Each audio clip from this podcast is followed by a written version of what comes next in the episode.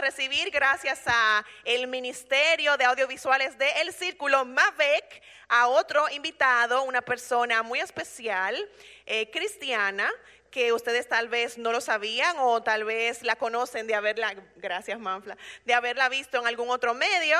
Ella se llama Vivian Fatule y estará aquí con nosotros hoy por videollamada. Un aplauso para ella, por favor. Hola, hola, de verdad que para mí es un privilegio, querida Maciel. Gracias por la invitación a este early show. Para mí el círculo es importante, no solo porque hace muchísimos años conocí a Fausto y a ti y a muchísimas otras personas de allá, sino que em, siempre ha sido un anhelo de mi corazón estar con ustedes. Lo que pasa es que coincidimos en la hora de los cultos irregularmente, por eso es que no he podido visitarle, pero me quedan tan cerca que yo quisiera eh, ir. Bueno, ya estoy. Hola.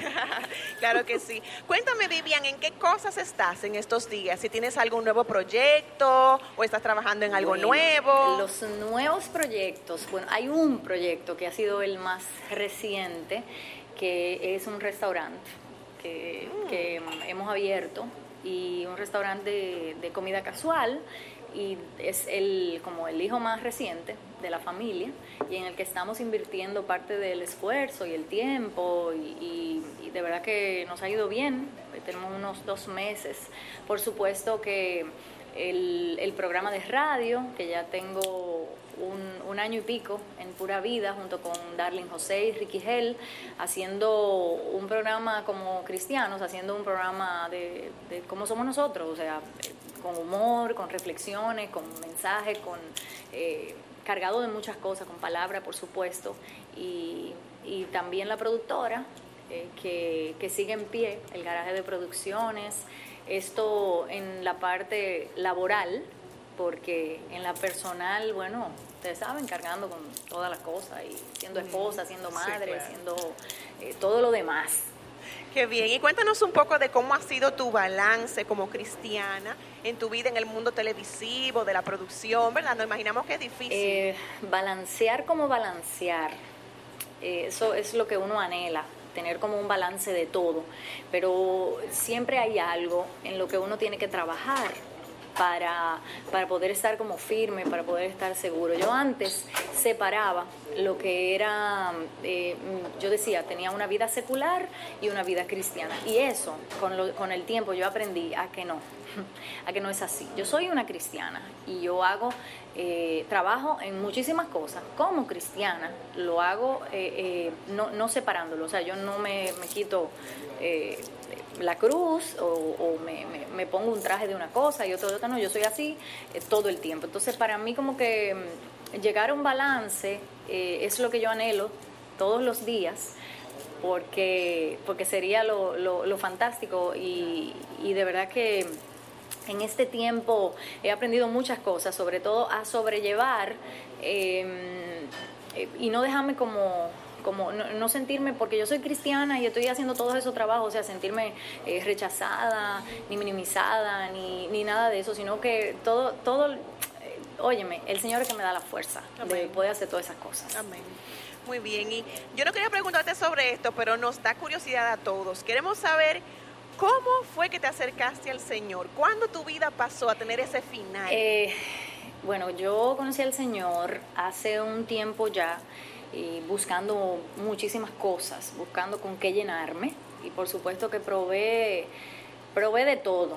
Yo si tenía que poner la cama boca abajo, qué sé yo, poner un espejo de lado para yo sentirme mejor, porque yo me sentía vacía, yo me sentía muy deprimida porque yo veía que, que nada de lo que yo hacía me llenaba, estaba buscando reconocimiento, estaba buscando...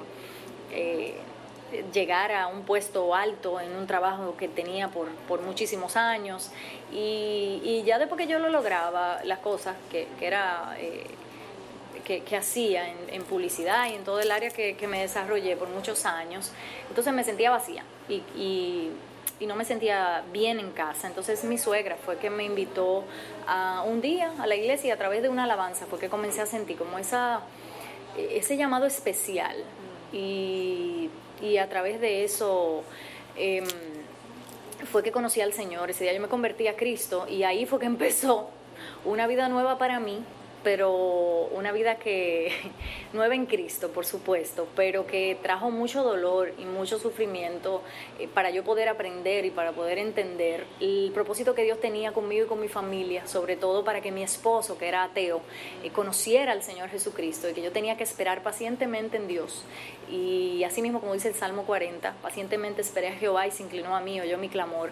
Así fue que yo pude, eh, con paciencia y orando en todo tiempo, eh, tener la, eh, por supuesto, no, nos separamos, tuvimos un tiempo difícil eh, después de yo estar en Cristo, que parecería como algo, wow, ¿cómo va a ser que después que tú conoces al Señor, entonces tu matrimonio se desbarata? Bueno, pues fue así. Y eso fue necesario para que hoy nosotros pudiéramos abiertamente decirle a la gente y decirle al mundo que en todo lo podemos en Cristo, que Cristo es, nuestra fortaleza y en Él están eh, todas, o sea, Cristo ha sido el, centro de todo lo que nosotros hemos podido eh, lograr como matrimonio, como familia. Y hoy, gracias al Señor, mi esposo le sirve a Cristo. Y no es fácil, porque esto es, eh, es un asunto de, todos los días ir aprendiendo algo nuevo.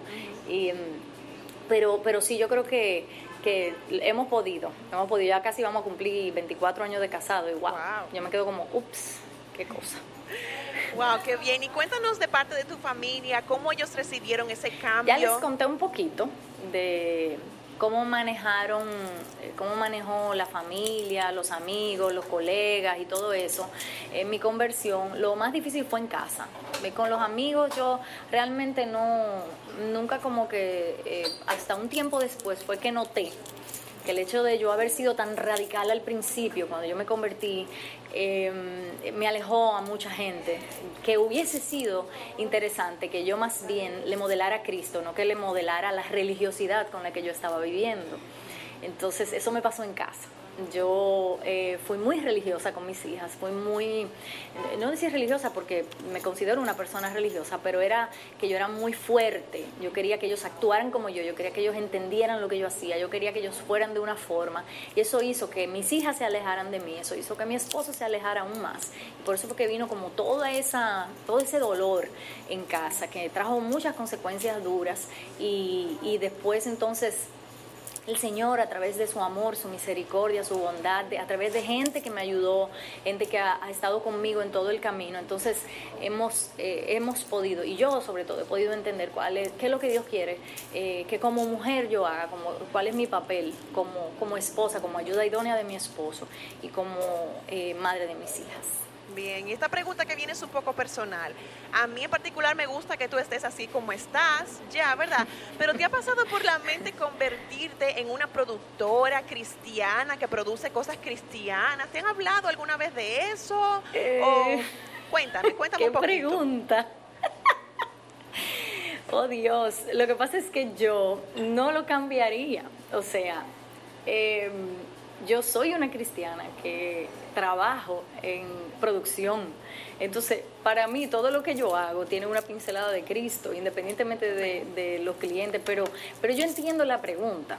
Y tú dices, o sea, yo entiendo que es hacer contenido eh, para evangelizar, me imagino que es eso.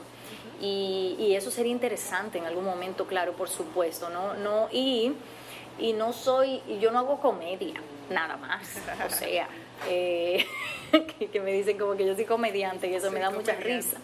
Porque yo no me dedico a eso, sino que como, bueno, imagínate, yo no sé, si tú te ríes con la cosa que yo hago, ¿qué yo voy a hacer? ¿Qué vamos Entonces, em, yo em, entiendo que nosotros somos unos cristianos que tenemos una productora que, que quiere agradar a Dios en todo momento en el caso de, eso y en todos los otros casos como el programa de radio y, y, de los otros negocios.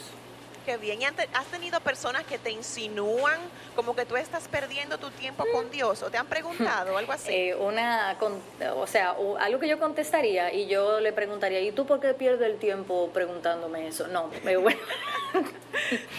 Eh, cuando me preguntan que, que por qué yo pierdo, uy, me lo han preguntado, sobre todo en el arte. A mí alguien me dijo que si yo me hubiese dedicado como fulana a ser em, como a trabajar en, en haciendo humor o haciendo no sé qué cosa o haciendo tal cosa y no siendo tan cristiana o tan cristocéntrica que yo hubiese tenido más éxito. Y yo me quedé como, ok, pero yo entiendo que yo he tenido éxito. O sea, mi éxito, ¿cuál es mi éxito? Mi familia. O sea, mm. yo realmente como, eso depende de para qué, para ti qué es el éxito. Hay gente que entiende que el éxito es ser famoso, o ser, o, hacer un libro, o escribir un libro, o, estar en una película. Entonces, eh, yo no me ofendo cuando me preguntan que cuando yo pierdo mi tiempo. Yo lo que hago es que le digo, qué sé yo, yo no sé, como que esa pregunta yo nunca me la he hecho así, eh, sino que yo le contesto y digo, ay hombre, pero ¿y quién te dijo a ti que yo estoy perdiendo el tiempo? Yo tengo un regalo grandísimo, yo tengo a Jesucristo, yo tengo a mi familia. Mira, el regalo más grande que yo tengo es mi familia. Qué bien. Finalmente, danos un mensaje para aquellas personas que están aquí que tal vez no conocen al Señor, pero tú sabes que necesitan de Dios, como todos nosotros. Uy, ¿Sabes qué? Nosotros a veces, y te lo digo por, por mí misma, cuando yo no conocía a Cristo, yo entendía que yo tenía que cambiar muchas cosas para entonces llegar a Cristo, para que Él me aceptara. Y, y, alguien me hizo una pregunta, me dice, es que yo tengo que cambiar antes de yo buscar del Señor, para que el Señor me acepte. Y yo le, y, y yo le dije, ¿tú sabes qué? Dios te llama así tal y como tú eres. Dios te ama tal y como tú eres. Él te llama así, ven, así mismo como tú estás, en la condición que sea con la necesidad que tú tengas, con el dolor que tú tengas, con, la, con el vicio que tú tengas, con el problema que tú tengas, porque el Señor dice, o sea, dice, vengan a mí los que, los que están trabajados, los que están cargados, y yo les haré descansar. Y eso para mí tiene un valor incalculable. O sea, que el Señor me diga a mí que me ama desde el vientre de mi madre, que me dio un nombre nuevo, que el Señor cada día me diga que su misericordia es nueva cada día, que el Señor me diga que eh, que me ama, que, wow, y que, que su gozo es, es mi fortaleza. Para mí eso es suficiente. Para yo decirte a ti que si hoy tú te sientes que, que ya no puedes más, ay, yo me he sentido así muchísimas veces, pero entonces recuerdo cuando el Señor me dice, vengan a mí los que están trabajados y cargados. O sea, cada vez que el Señor, que, que, yo eh, recuerdo algo que Dios me ha dicho, dice, yo estoy a la puerta y llamo, si alguno oye mi voz, entonces, eh, y, abre, yo entraré y cenaré con... Oye, qué cosa tan hermosa. Entonces, es abrir el corazón para que Dios entre, para que el Espíritu Santo... Eh, comience a transformar de adentro hacia afuera, no como yo creía al principio, que era algo de afuera y, que después entonces, y lo de adentro taparlo, no, no, no, es que Dios comience a trabajar contigo por dentro, para que entonces toda su gracia, toda su, la gloria de Él se manifieste en tu vida. No es que no, no, va, no vamos a tener aflicción, pero Él ha vencido y Él ha vencido en la cruz. Amén. Amén, así es. Bueno, un aplauso por favor a Vivian. Gracias por acompañarnos en el final. Ha sido un placer para nosotros tenerte. Bueno, muchísimas gracias. Tenía mucho tiempo que no hablaba de esto.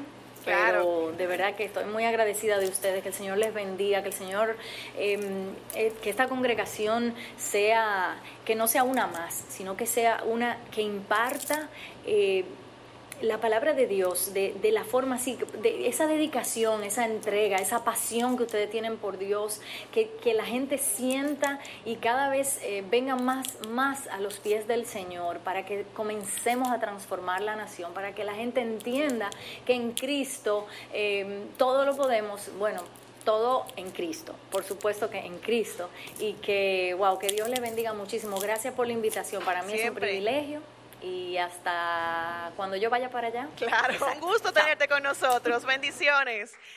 Un aplauso otra vez. Eso.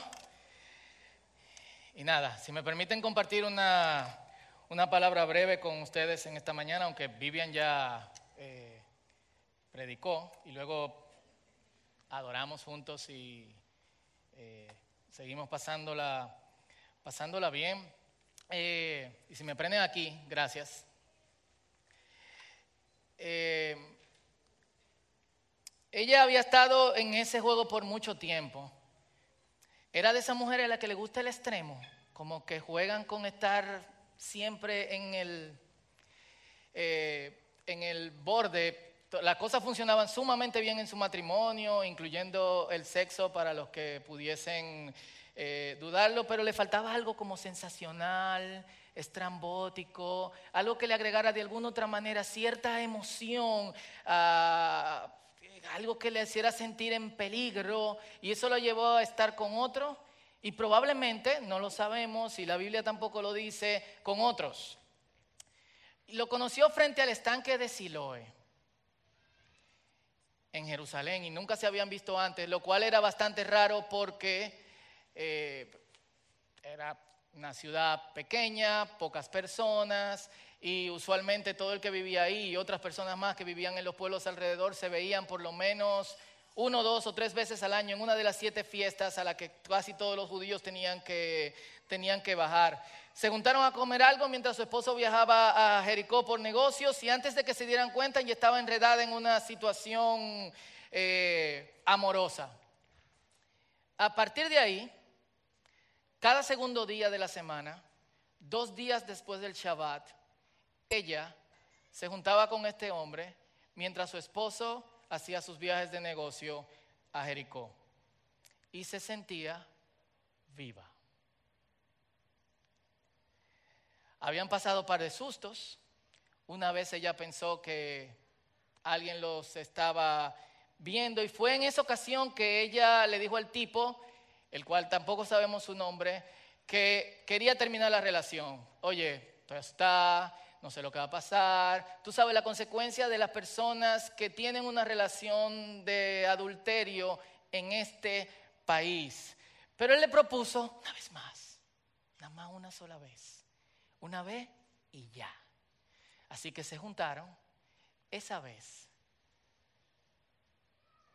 Y esa vez él le dijo, esta no va a ser la última vez, podemos hacerla otra vez más, pero no se habían dado cuenta eh, que la estaban observando y antes de que pudiesen empezar esta relación. Mientras los dos estaban desnudando, entró la turba, la agarraron a ella, intentaron agarrarlo a él mientras estaba enredando en las sábanas, después se le salió de las sábanas y la dejó, la abandonó, la dejó ahí con esta gente sola.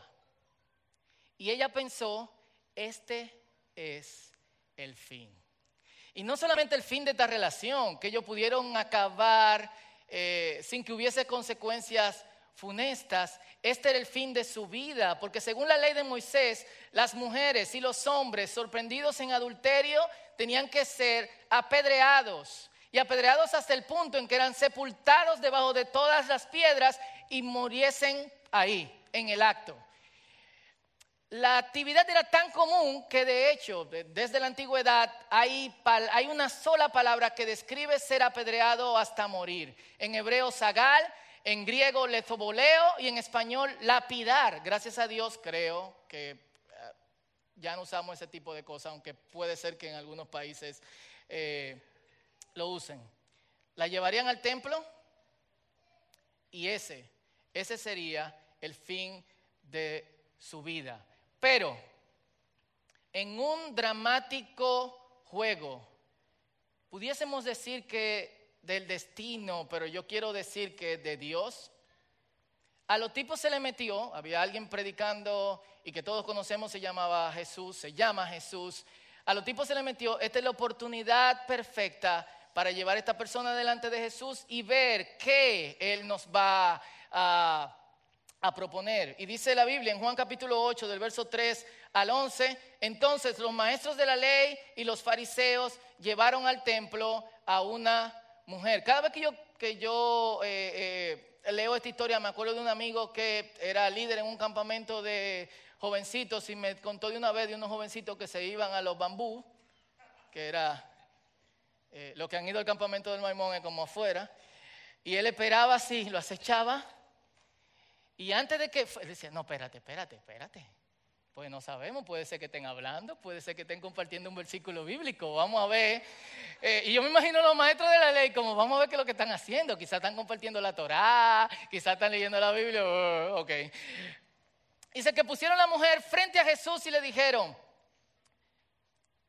versículo 4, maestro, encontramos a esta mujer cometiendo pecado de adulterio. En nuestra ley, Moisés manda que a esa clase de mujeres la matemos a pedradas. ¿Tú qué opinas?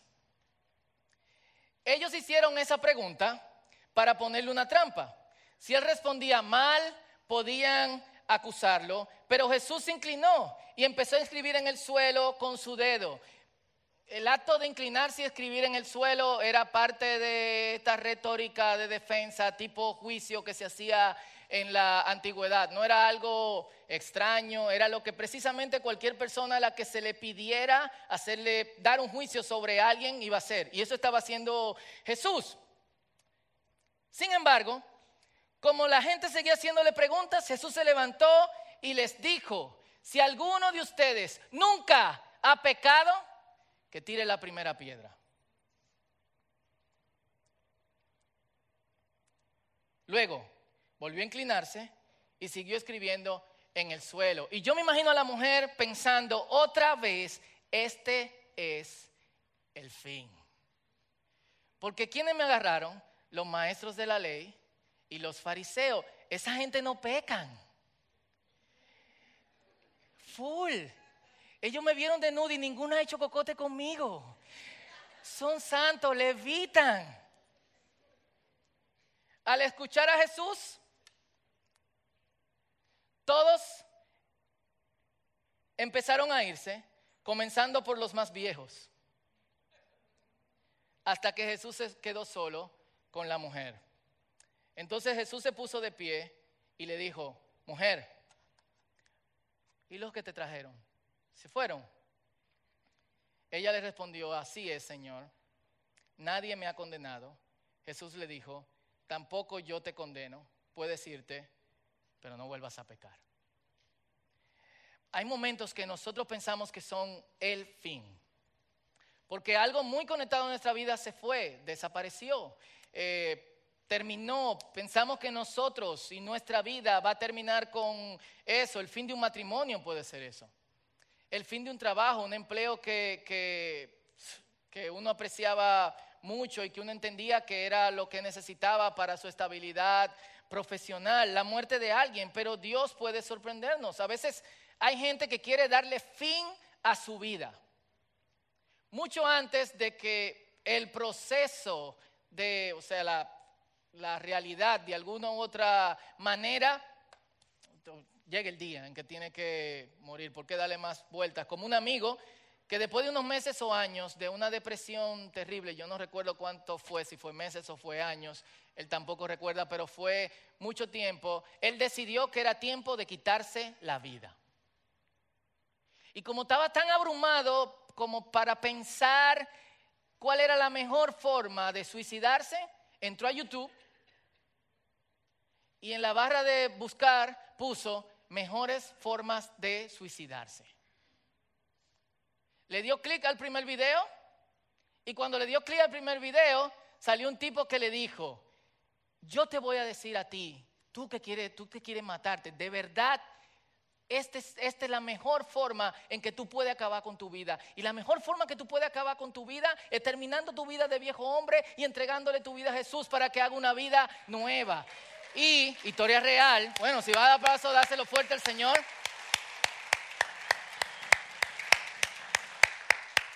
Qué loco es, porque eh, yo oigo historias de niños que están viendo huevo sorpresa en, en YouTube y les sale la sugerencia de cómo suicidarse y se suicidan. Este tipo quería suicidarse y de repente le da clic al video de alguien que le dice, esta es la mejor forma de terminar con tu antigua vida y empezar una vida nueva.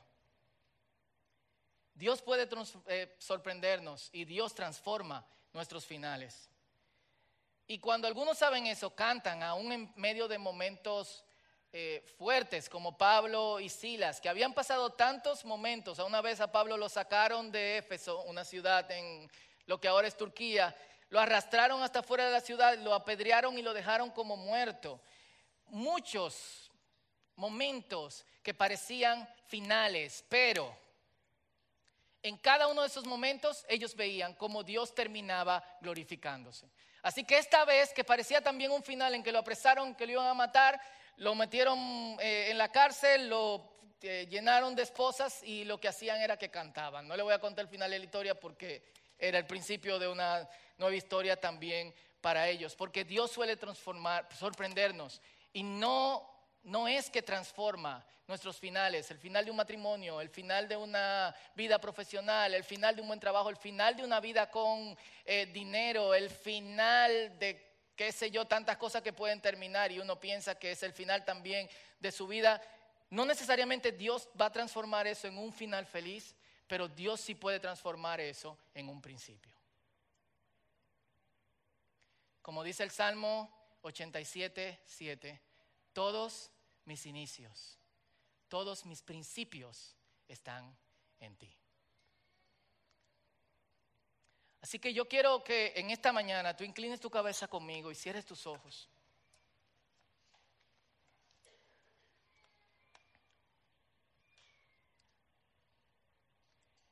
Y, no todo lo que estamos aquí está en aprietos, y eso es bueno. Eh, no hay que tener una situación dramática para acercarse, acercarse a Dios. Pero habemos de todo. Sea cual sea la situación, sea que estés bien, sea que estés mal, hoy puede ser un buen día para iniciar las cosas de nuevo con el Señor. Así que me gustaría que eh, antes que oremos juntos, y me gustaría que algunos de ustedes que quieren tomar esta decisión de seguir a Cristo, oren conmigo, pero antes de que oremos, me gustaría que nos analicemos.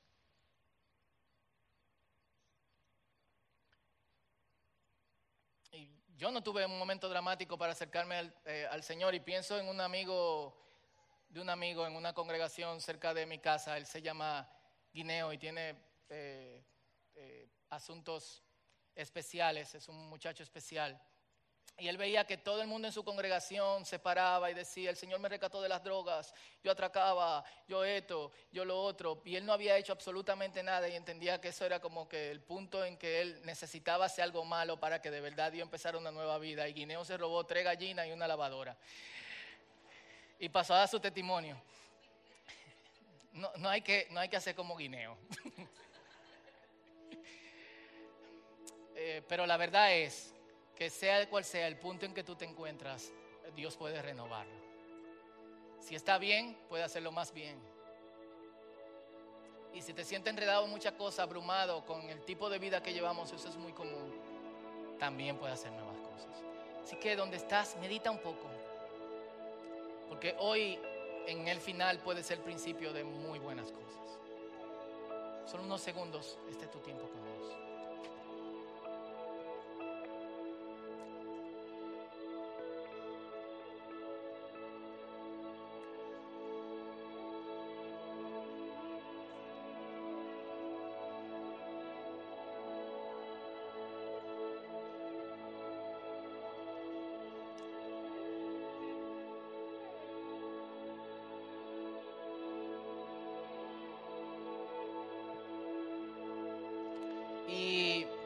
estás aquí por primera vez o has venido varias veces, pero todavía no has tomado una decisión seria de seguir a Cristo, y le voy a pedir a los muchachos que me enciendan las luces.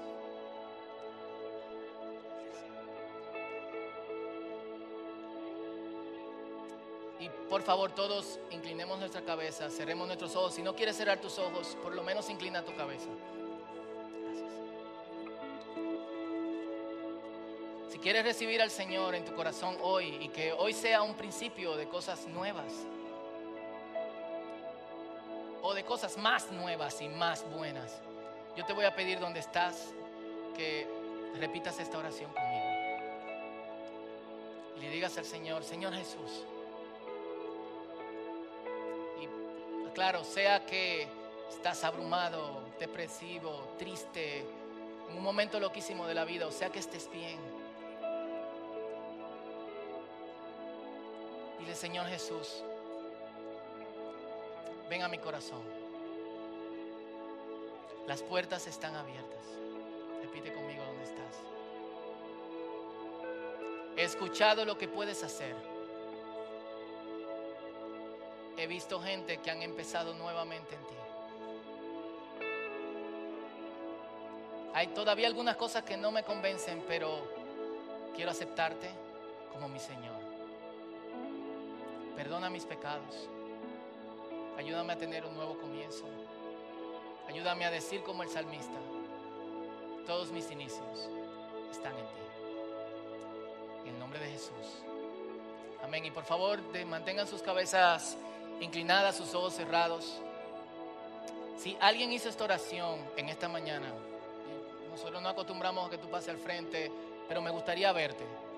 Y si lo hiciste, levanta tu mano, bájalo otra vez. Yo quiero orar por ti. Amén. Gloria a Dios. Amén. Amén. Si alguien más hizo esa oración, no tenga vergüenza, solamente levanta tu mano. Bájalo otra vez. Amén. Gloria a Dios. Y antes de orar por ti, te voy a pedir algo que si recibiste al Señor en tu corazón, llenes esto, lo eches en la canasta de la ofrenda. Quisiéramos mantenerte en oración. Y quisiéramos también recibirte en esta comunidad del círculo. Y me gustaría orar por ti, Señor. Te pido por estas personas en esta mañana. ¿Cuántos dan un aplauso al Señor por quienes lo han aceptado?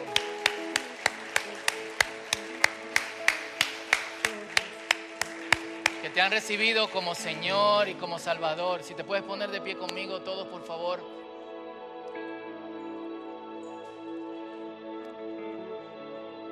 Señor, te pido que tu Espíritu Santo siga tocando sus vidas, siga tocando sus corazones.